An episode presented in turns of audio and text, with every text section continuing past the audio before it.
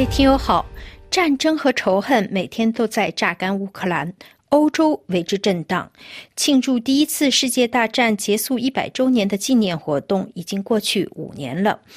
联合国教科文组织最近做出的一项决定，既是对过去的回顾，也是对未来的展望。位于法国和比利时的一百三十九处一战遗址和公墓，刚刚被列入联合国教科文组织的世界遗产名录。自九月做出这一历史性的决定以来，法比两国一直致力于和相关地区合作，制定监督和宣传计划。法国很快将特别任命一名协调官来监督这些项目以及和比利时的关系，这是为了支持这些人类历史上最具破坏性冲突之一的象征而做出的努力。四年的世界大战让大约一千万士兵和同等数量的平民丧生，更不用说受伤的人大约有两千万之多。由比利时牵头，在法国的支持下，在二零一零年代初期启动的这一计划，涵盖的领域非常广泛。一百三十九个遗址地点中，不仅有法国的和比利时的，还有德国、美国和英联邦国家的。其中九十六个位于法国的上法兰西岛、法兰西岛和大东区，四十三个位于比利时的弗兰德和瓦隆地区。这些公墓、遗址和纪念馆是从成千上万个地点中精心挑选出来的。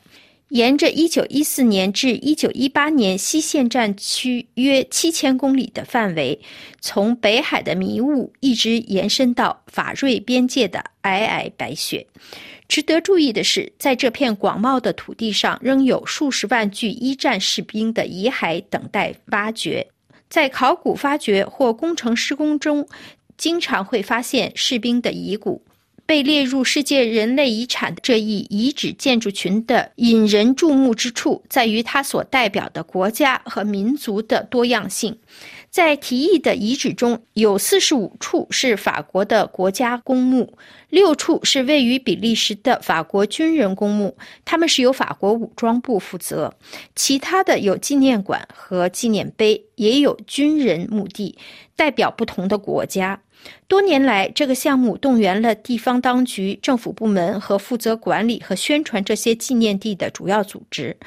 在这份长长的遗址清单中，当然有凡尔登和阿尔贡等主要战场，但也有象征着战事极端多样性的地方，如位于法国北部加莱海峡省里士堡的印第安人纪念碑。这个小镇上还有一个葡萄牙士兵的墓地，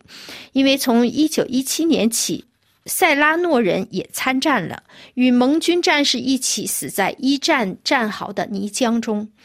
名单中还包括马恩河的一座意大利军人墓地和同一地区的一座俄罗斯军人公墓。此外，在艾纳省有丹麦公墓，那里埋葬着被征召入伍的德国士兵。甚至在索姆省还有一座为英国军队工作的中国劳工纪念碑。最后不能不提到的是比利时的一处公墓，一九一七年以后阵亡的法国和德国士兵的尸体都埋葬在那里。这些一战的公墓和纪念场所与卢旺达种族灭绝纪念地以及阿根廷前秘密拘留、酷刑和灭绝中心的博物馆及纪念地一起。加入了此前被联合国教科文组织列入世界遗产名录的其他三个与种族灭绝有关的纪念地的行列。他们是一九七九年列入名册的奥斯威辛比克瑙，一九九六年的广岛和平纪念馆，以及二零一零年的比基尼环礁核试验场。在这个以1914至1918年为中心的项目中，巴黎和布鲁塞尔的既定目标是突出这些遗址的普世价值，同时将个人置于主题的中心，以回应战争的非人性。法国文化部长称赞说：“一个多世纪以来，在这些饱受摧残的土地上开展的纪念和历史工作向前迈出了一大步。纪念场所比以往任何时候都更能体现对和平、对话和文化的诉求。法国武装部负责退伍军人和纪念事务的国务秘书则强调，将这些遗址列入世界遗产名录，将使他们能够在全球范围内得到保护和推广。毫无疑问，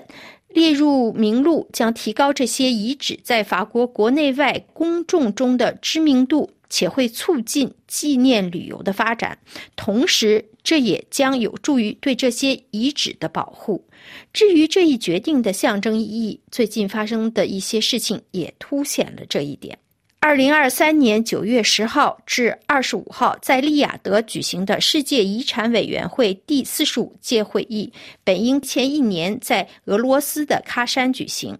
乌克兰战争的爆发，使得本届会议将基辅和利沃夫的两处乌克兰遗产列入了世界遗产名录。各位听友，以上您听到的是今天的文化遗产专栏节目。本次节目由爱娃编播，感谢绿线的技术合作，多谢您的忠实收听。下次节目时间再会。